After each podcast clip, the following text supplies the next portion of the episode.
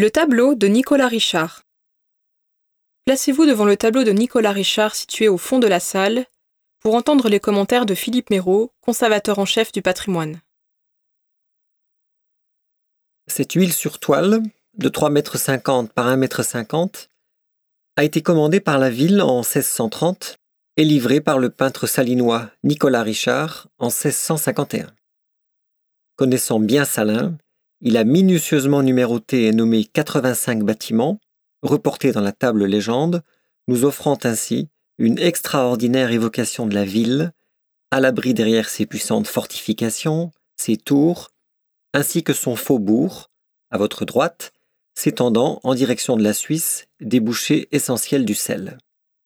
On y voit bien les deux bourgs qui forment la ville, le bourg dessus, en amont, où se trouve notre saline, et le bourg dessous, en aval, qui abrite la petite saline ou puits à muir. La furieuse coulant de votre droite à votre gauche. Le nombre des bâtiments religieux, église Saint-Maurice, église Saint-Anatoile, ou de bâtiments conventuels, comme le couvent des Cordeliers, impressionne.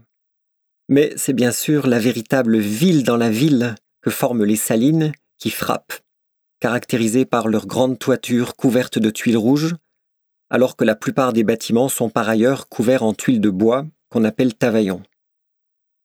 La saline est quant à elle construite en pierre et couverte en tuiles pour éviter les incendies, si redoutés, mais aussi pour protéger son sel des eaux de pluie.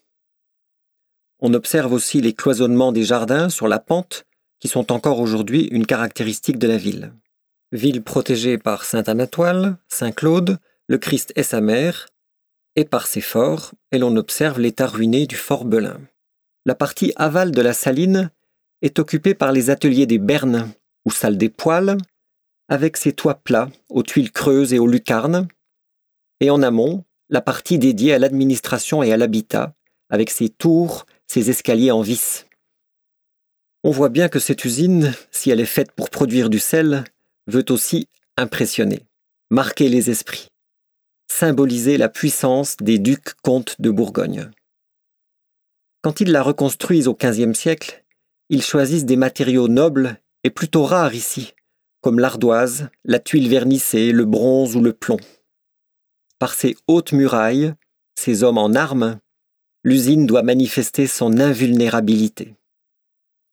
Il faut imaginer la cour et les portes encombrées, où grouillent les chevaux et les mulets, partageant l'espace avec les ouvrières, avec les ouvriers qui, jour et nuit, autour des feux, tirent le sel, tandis que les pompes remontent la précieuse muire, le tout rythmé par le tic-tac de l'horloge sur sa tour depuis le XVe siècle, qui symbolise ces incessants mouvements de tonnelets remontant la muire des souterrains, les charrois de bois croisant les chariots, emportant au loin les pains et les tonneaux de sel.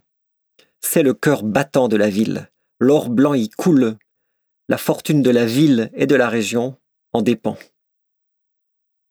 Les trois quarts des bâtiments de ces 22 hectares ayant été détruits, on comprend bien pourquoi aujourd'hui le centre de cette ville rue semble un centre vide